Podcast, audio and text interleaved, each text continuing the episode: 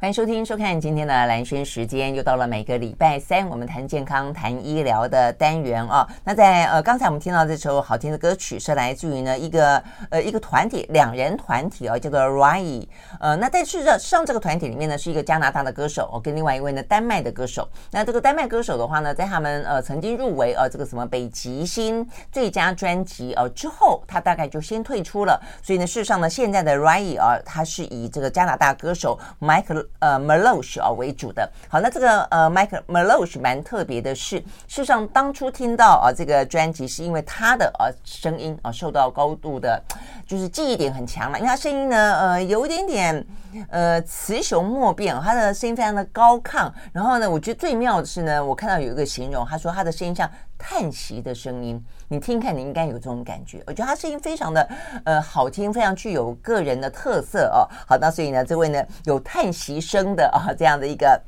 特色的男歌手啊，这个 Mike Melosh 啊，他后来呢，当然就是非常呃活跃于他自己的这样的一个自己的啊这个音乐，所以他以前学过呢古典的大提琴啊，所以他对于整个的呃音乐的呃编曲也好，作曲也好啊，很有他一些很优美的感觉啊。那么今天今天听到这首歌，就是来自于他呃还是用艺名啊这个 Rai 来行走江湖啦啊，所以呢这是呃 Rai 啊所演唱的 Please。好，那听完这首好听的歌曲之后啊，那我们现场呢也邀请到的是我们今天的主题。我觉得今天今天今天这个主题哦，我觉得很很推荐，或者说在对于现在的台湾来说，呃，是蛮重要的一个课题哦，就是说台湾迈进了高龄化、超高龄化，所以越来越多的长者啊，但是呢，终究的他虽然。余命越来越长哦，但是呃，终究会有走向呃人生终点的那一天。只是说，在那一天到来的前之前，他有多长的时间在卧病？他有多长的时间必须要进入安宁病房？那我们经常经常听到安宁病房，我其实还没有，我自己也很好奇，安宁病房是一个什么样子的呃环境场域？那里面有多少的呃生离死别的故事在上演？我们应该怎么样去看待安宁病房？什么样状况底下你会想要送进，把你的家人送进安宁病房，或者你自己要不要进入安宁病房？那而且呢，也因为这样的关系啊，应运而生的是台湾越来越多哦，这个类似的工作会跟。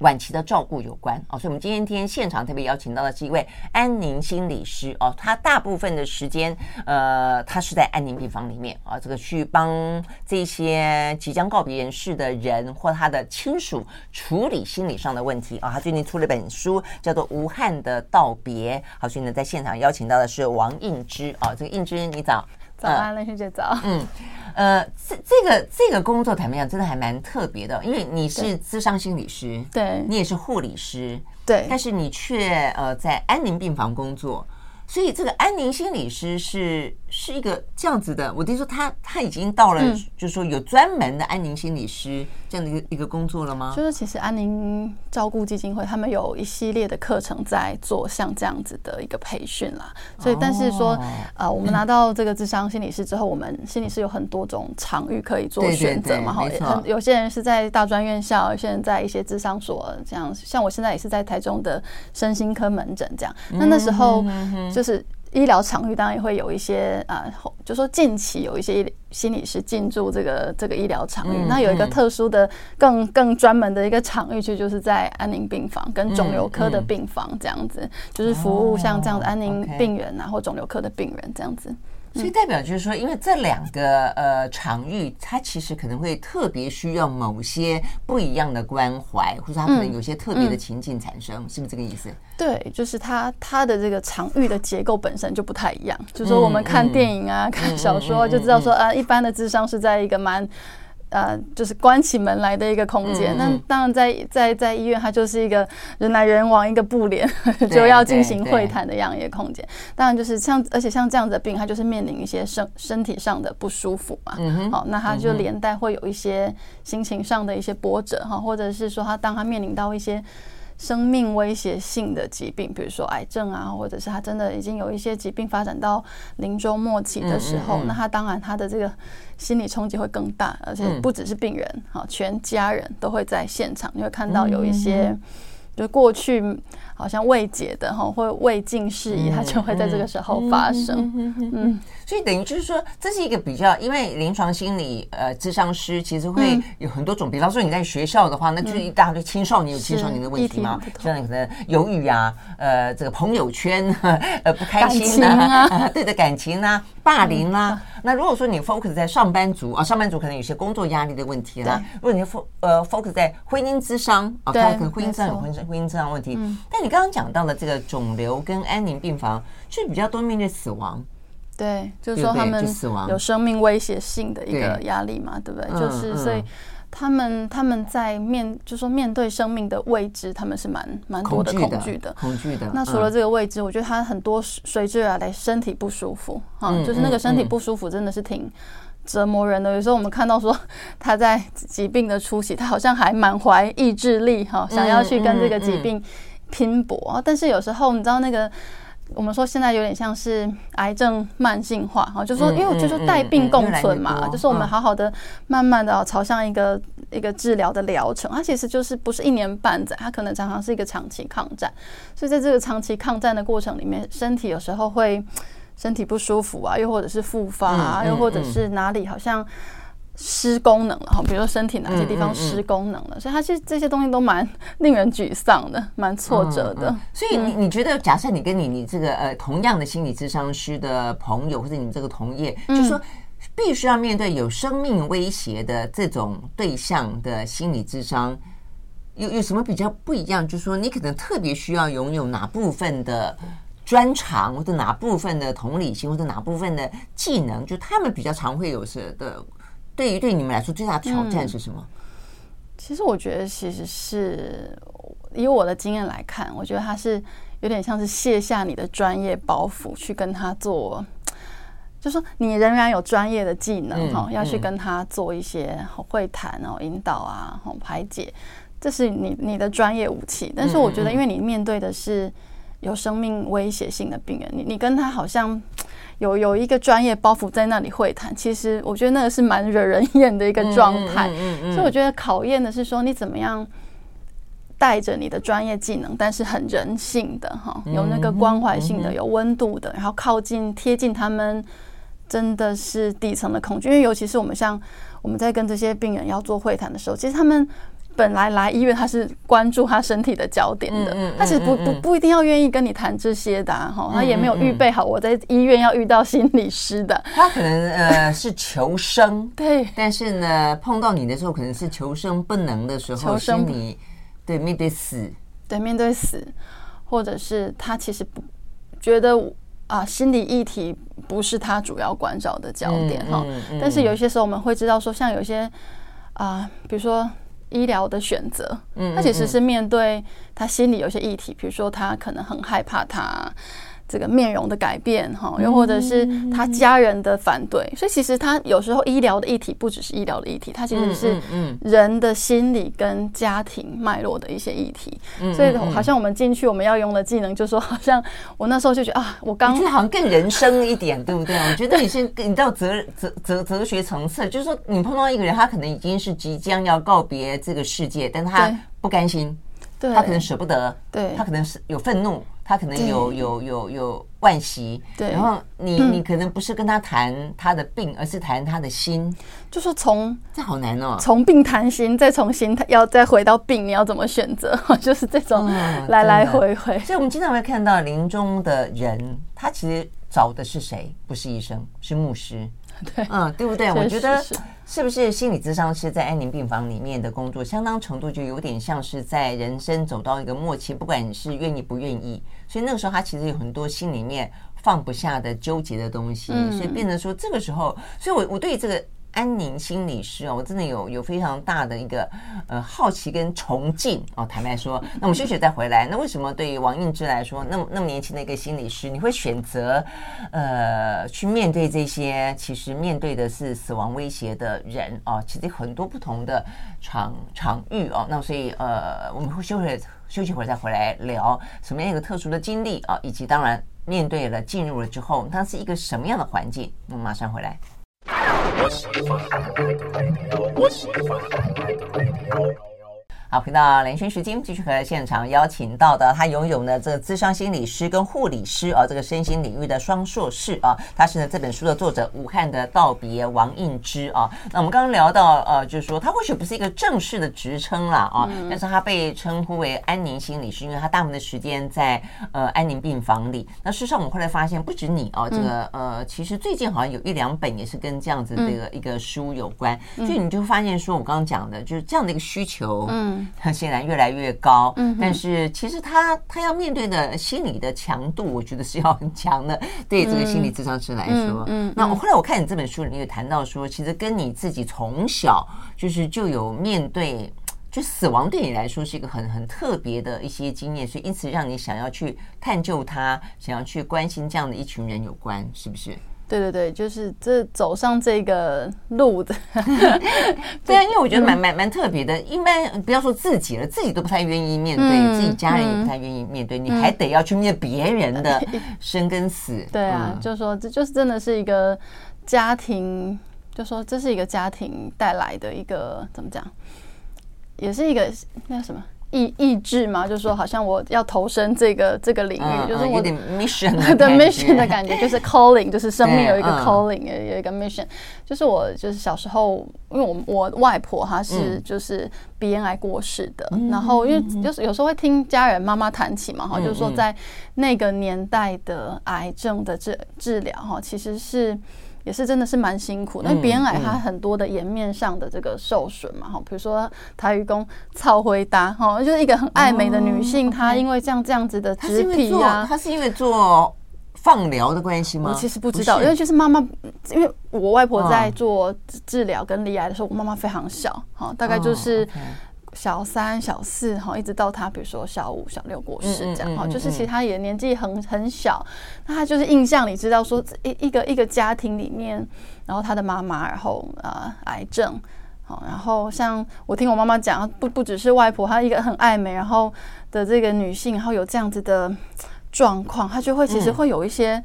很很大的心理的波折，甚至其实会有一些自杀的意念哈、嗯。那我觉得，那妈妈当然也会讲到说，她小时候在面对她自己的母亲哈，她这样常常不在家，因为她那时候我我们。老家是在我妈妈老家在嘉义嘛，哈，嗯哼，然后他要北上做治疗，所以他会有好长一段时间是跟他的母亲要分分开哈，然后他也会讲到说啊，这个分开他就会很孤独啊，那家里的气氛啊的改变啊，变成爸爸要照顾他，但是其他就是兄长哥哥姐姐。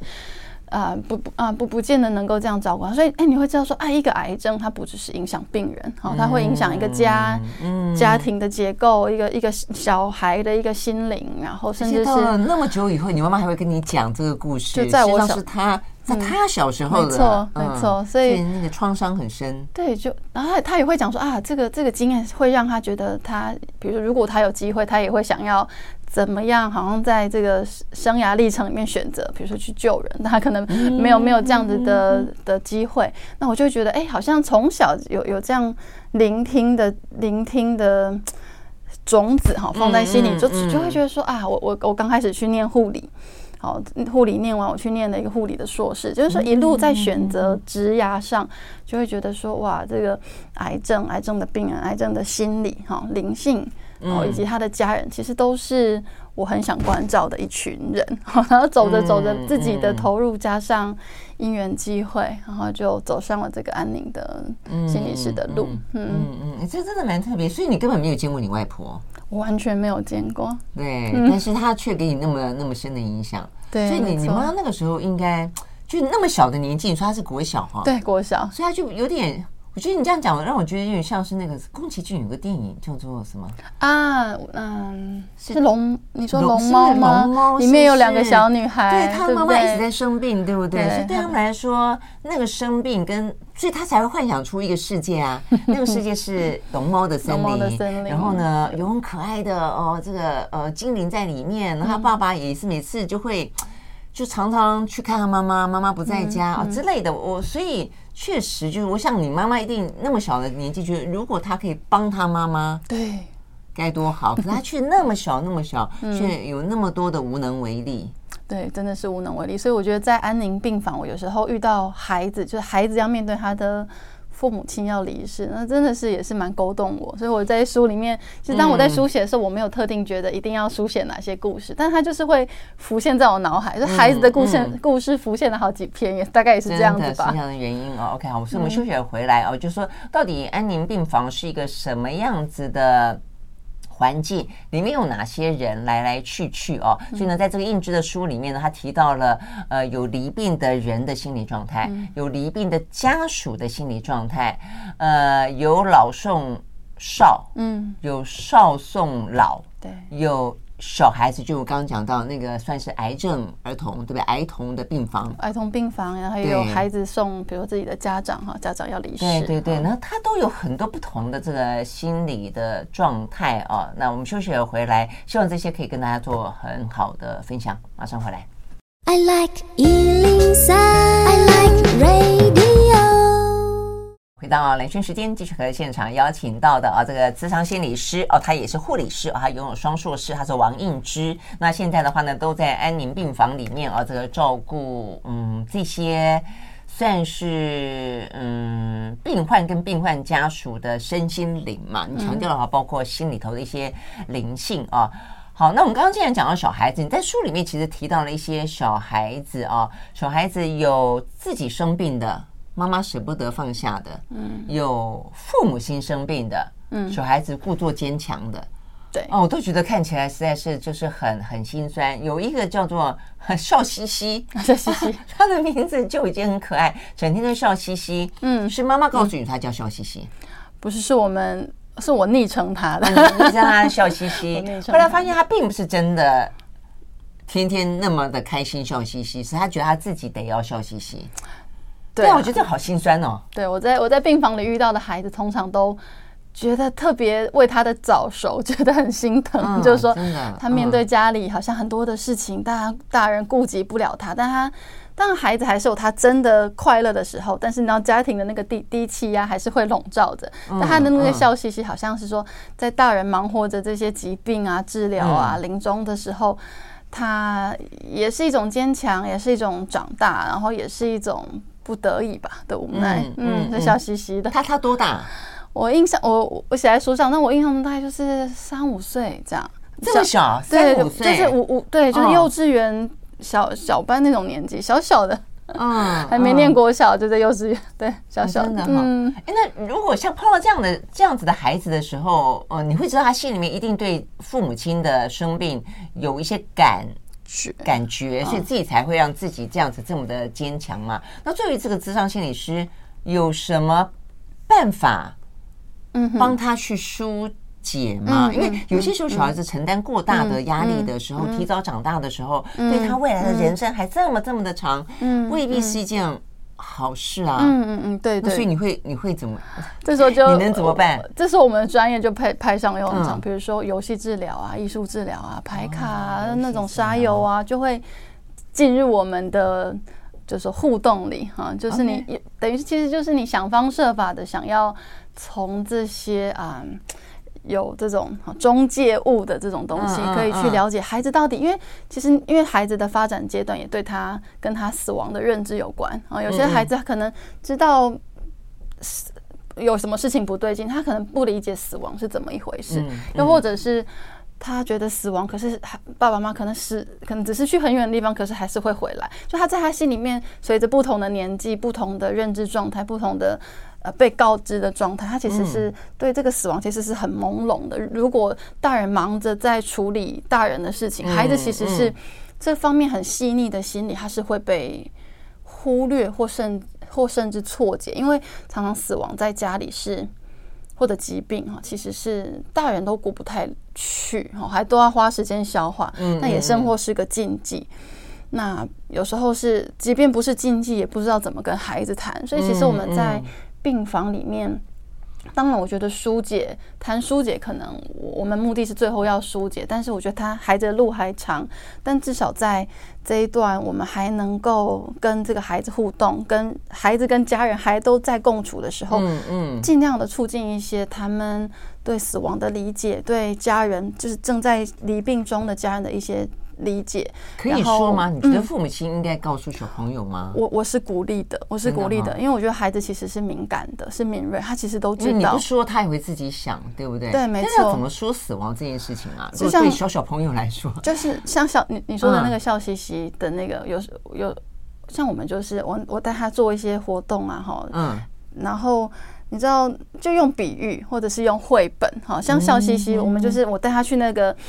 啊马街安宁病房，有一个走廊底，有一个阳光室，阳光室就是有点半室，就是室内，但是它是可以看到窗外的景色。然后刚好有一株那个小叶懒人在窗外，嗯嗯，漂亮。嗯，对，就是说，哎，我们在这个对谈的时候，我们就说，哎，那个叶子，哈，嗯，那个叶子是。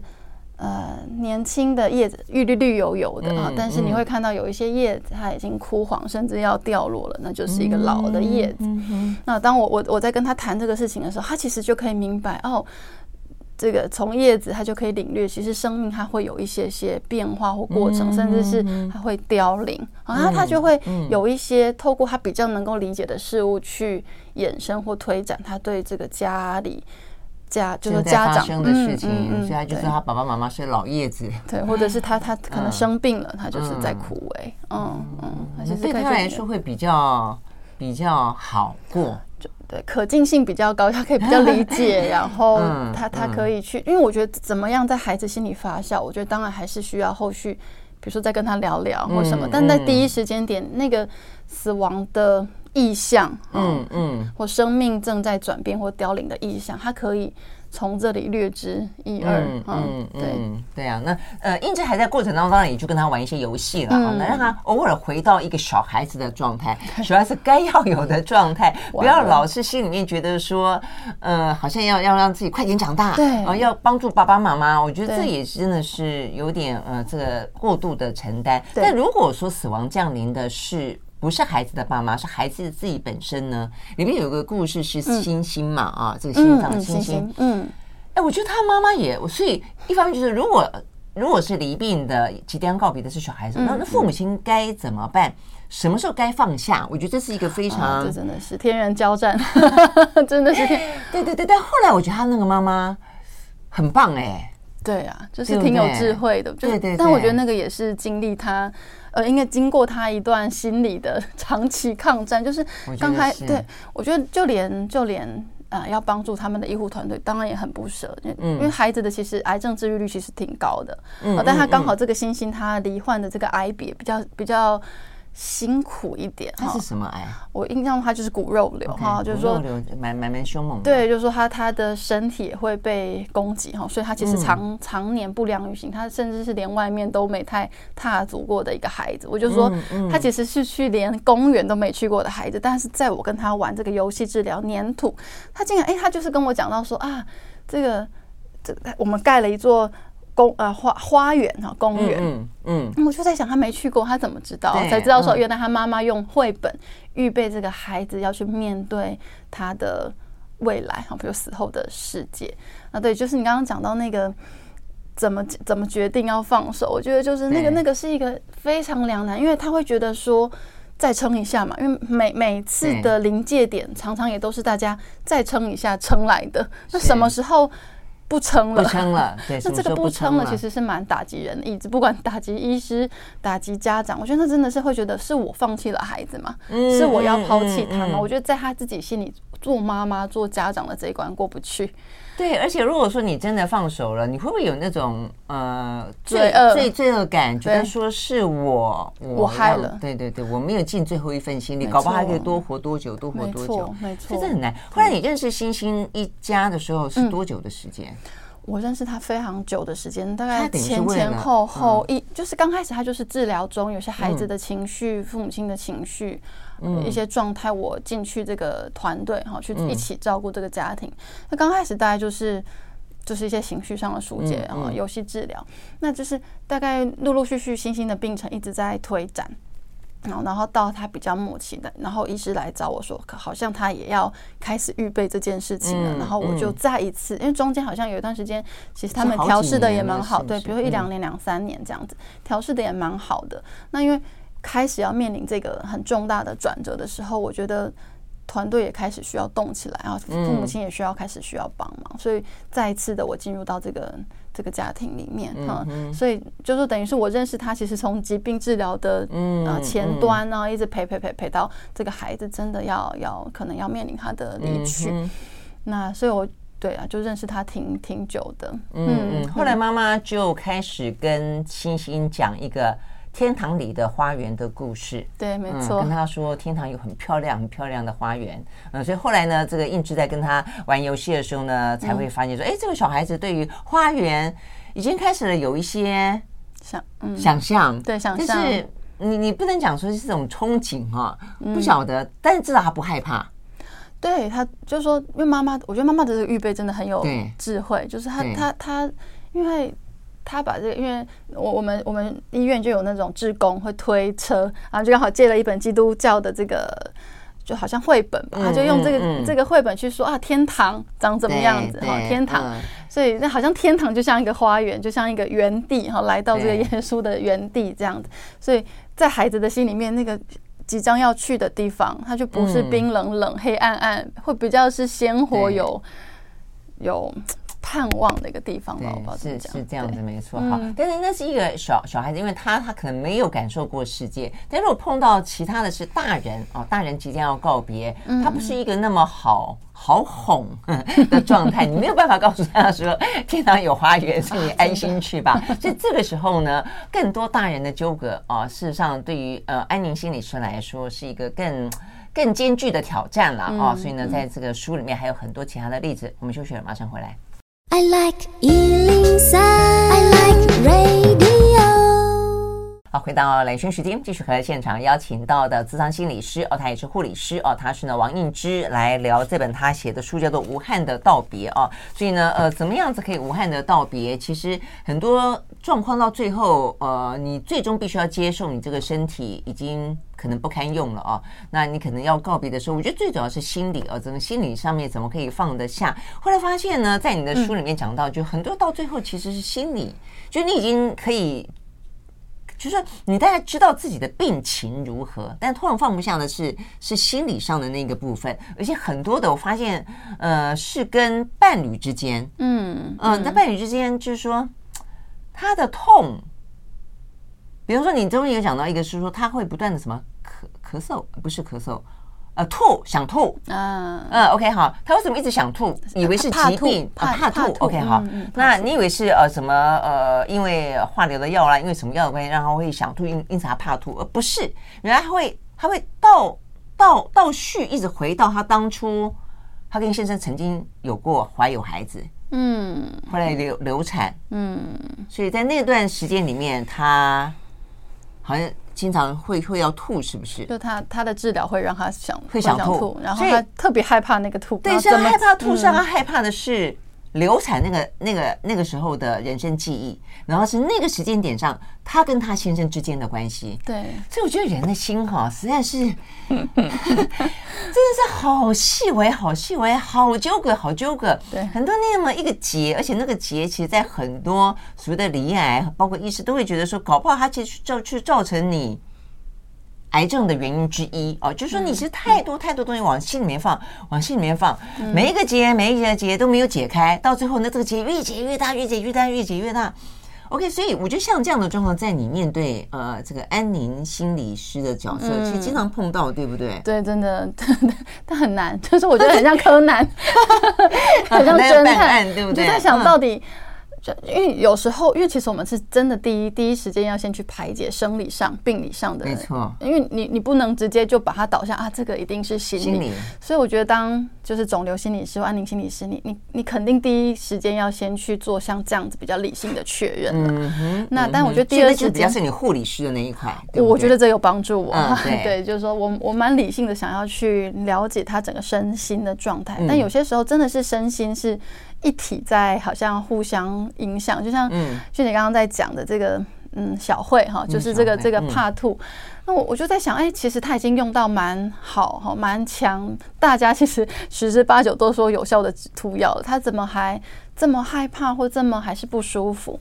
那反正问着问着呢，我觉得这个这个智商或者这个谈话的过程里面。有些时候可以去探究他心里面，就像你刚刚讲的那个未解之结，呃，那个未解之结原来是其实。不只是他跟他先生之间的关系，还还有一个他先生跟他之间的共有的失落的慰藉。哦、嗯，就是说他们流产的时候其实是悲伤，哦，失去孩子非常悲伤。但是他对他先生很不谅解，是因为他先生在这个重大的悲就事件之后，其实并没有多，好像他逃到工作里了，哦，逃到这个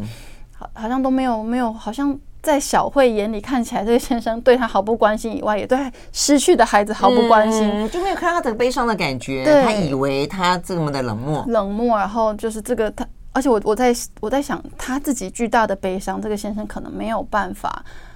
回应他太太的失落，就是小慧的失落，所以这两个人变得这。这么这十几年来很疏离，就各自悲伤，各自悲伤的，但不知道怎么样互相啊，好像陪对对彼此。所以那个兔好像让他想到这个怀孕哈，孕育孩子那个某个历程，可是他其实也没有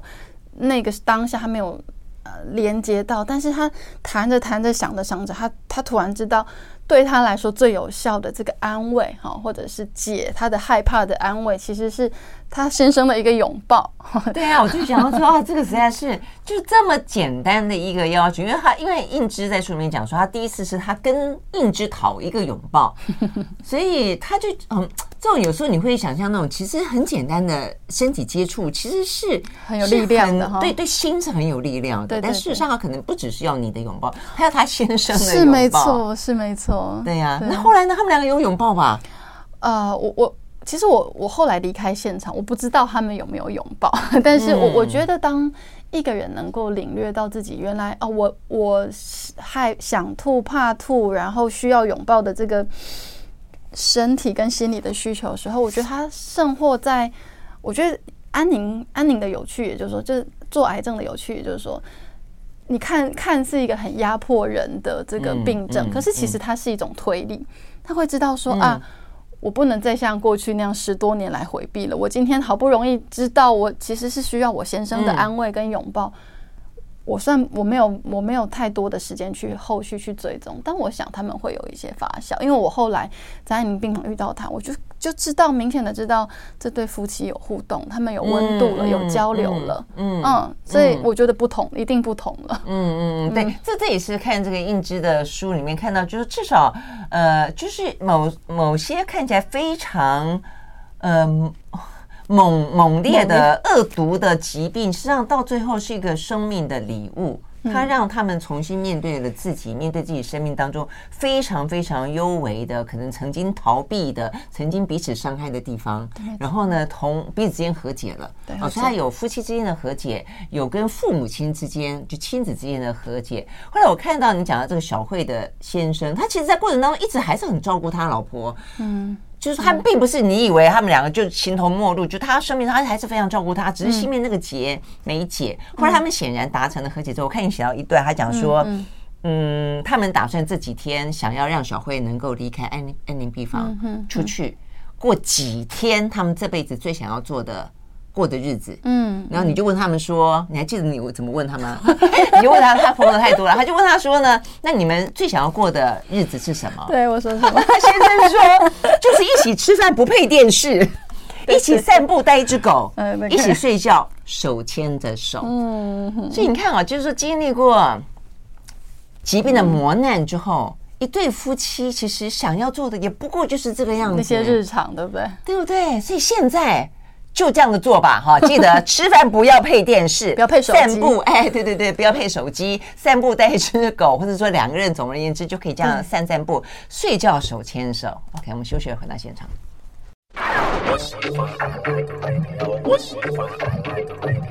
好，回到蓝轩时间，继续和现场邀请到的安宁心理师哦，他是王映之，来谈他这本呢《武汉的道别》哦。那里边有非常非常多的一些例子，我觉得这个例子，嗯。我觉得蛮值得看的哦，那就说，就算你现在没有经历哦，未来总是会有。我觉得人生的终点就是在那个地方哦，所以呢，呃，进到安宁病房已经算是一个比较和缓的过渡了嘛，啊，对不对？那事实上，嗯，很多很多医生啊也觉得这是一个不错的推荐啊，就是说可能不晓得，或者你要选择在家。哎，在家跟在在在安宁病房，你自己有什么样子的建议吗？你自己觉得好跟坏？我觉得没有好跟坏，我觉得是视视家庭的需求。好，嗯，嗯，因为你如果是在家，你还是需要有在家陪伴你的人手，好，人力，然后空间有没有无障碍的这些空间，好，对，就是说是其实这些考量，当然在家是最。所以你不用穿病人服，你不用整天好像按照这个，嗯，有人随时要进来你的这个病房哈，很打扰。嗯，但是有些人也喜欢在医院啊，比如说他会觉得，哎，这个疾病非常的呃变化多端哈，他不舒服的时候随时有人在。那其实每个人的需求不是不太一样，而且就算在安宁病房最终的那一刻，也还是可以来得及回家嘛，对不对？对，其实如果如果有谈好，或者是就说相互愿意配合，其实。是有机会促成的，嗯嗯嗯，OK，好，那所以呢，呃，这只是顺顺道问，那事实上在爱民病房里面，呃，还有很多很多的一些状况，就是心理上面可能会有一些状况，嗯，呃，下次我们刚刚讲到说很多很多夫妻之间啊，那我看到中间你讲了一段，就是说另外的啊一对夫妻，他们，我觉得这点是可以提醒大家的，就是说他们的感慨就是说彼此之间曾经非常的深爱对方，嗯，但是呢，走着走着就走散了。嗯，那那种感觉就是人生的路哈，就是呃，我觉得这种感觉就是，你你可能有时候要回过头去看看彼此之间一开始的出发点。呃，怎么样子让你们彼此之间相爱？怎么样子会觉得携手愿意走一生？什么时候让你突然间走散了？我觉得这点其实是，呃，当你面对死亡的时候，你反而可以更珍惜生命啊。所以我觉得不知呃未知死焉知生啊，是这个意思。那另外我们在讲到说呢，其实还有很多家属，我觉得当事人面对死亡有他的恐惧，但是呢，呃，家属面对死亡其实还有一些很你难以理解的反应，其实他可能是害怕。我看你这个书里面讲到一个老先生，嗯，哇塞，他在整个护理站里面都觉得这个老先生是是怎么回事？整个的呃安宁病房，大家那么用尽心尽力的在照顾病人，都被他骂翻了。他没有一件事情满意的，很 他觉得很真的是，我觉得那时候像大闹天宫一样，就是每天去就要听听看我的护理师朋友们、同事们到底今天又要来跟我。报告什么？那个老先生跟他们就是跟他指责啊，那个大大闹他们护理站的一些事情，大家真的是 避之唯恐不及。对呀、啊，但你是怎么知道他其实心里是害怕、是不舍？然后你怎么、嗯、你怎么帮他处理这个情绪？就说。当然，我觉得来了来到了安宁病房，你你你第一个当然设想说，他当然要面对死亡的分离，他他会有一些他属于他自己这个人很很独特的反应嘛。所以，其实再怎么讨人厌，或者再怎么觉得烦，你都会在想啊，他肯定遇到了一个他可能前所前所未有遇到的这个分离的事件。嗯，那所以就是说，当你当大家都在跟他谈疾病哈，谈治疗的时候，我觉得。他已经没有办法安下心来去谈，是因为他其实最害怕的就是那个分离，他根本没有心思好好去知道说他的太太怎么样，因为这个这个老先生就是他，他过去是这个嗯。反正一个一个一个主管或一个老板嘛，他他他他有他的这个社会的职位跟历练，他的地位。然后在家里呢，他这个也都是被打点好的。那你可想而知，这个家庭的女主人哦，生病了、住院了，要离开他了，他的生活是会有多失控。多失序，好，那因为他他常常跟我们抱怨他的儿子跟媳妇怎么样冷待他，怎么样啊，怎么样对他不尊重。可是，在他叙说的这些过程，你会知道说。其实可能没有那么严重，那可能其实就是他的悲伤在说话，悲伤悲伤在，因为我有写到悲伤的变化性，有时候悲伤它不是是难过，它有时候会变成愤怒的出来，有时候变成麻木麻木的不出来，它其实有很多悲伤的变化性。嗯，所以我们在描述有个儿子，对，他就是每次去看妈妈都隔隔得远远的在看，然后呢，你在描述他的背影，就好像一个漠不关心的人。他虽然人出现了，但是他是一直维持一个距离。我觉得他是在跟他的悲伤保持距离，没错，对不对？嗯，对，所以就是不同不同反应。刚刚说有比较麻木的，但有比较愤怒的。那老先生是属于愤怒型的，对。然后就说他他是用这样的狮子吼的方式在表达他的，他想要掌控嘛，嗯嗯，他还想要有一点在这样子的。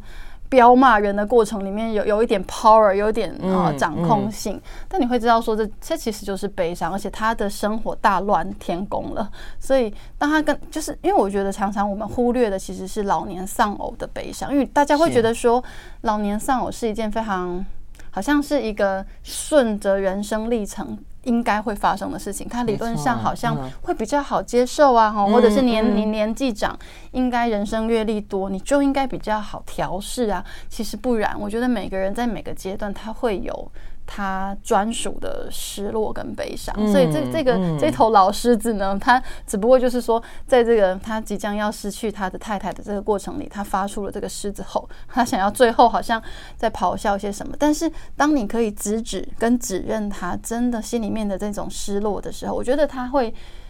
我觉得他瞬间也可以理解他自己，原来他是这么恐惧，他原来照料他几十年。的太太即将要离开的时候，他有多么的慌张？因为他说他连他的家电哪哪一个家电是呃洗衣啊，哪个家电是干嘛，他都搞不清楚，连一个碗饭菜冷热他都不知道怎么处理，他变成一个无能的无能为力的孤单老人，所以。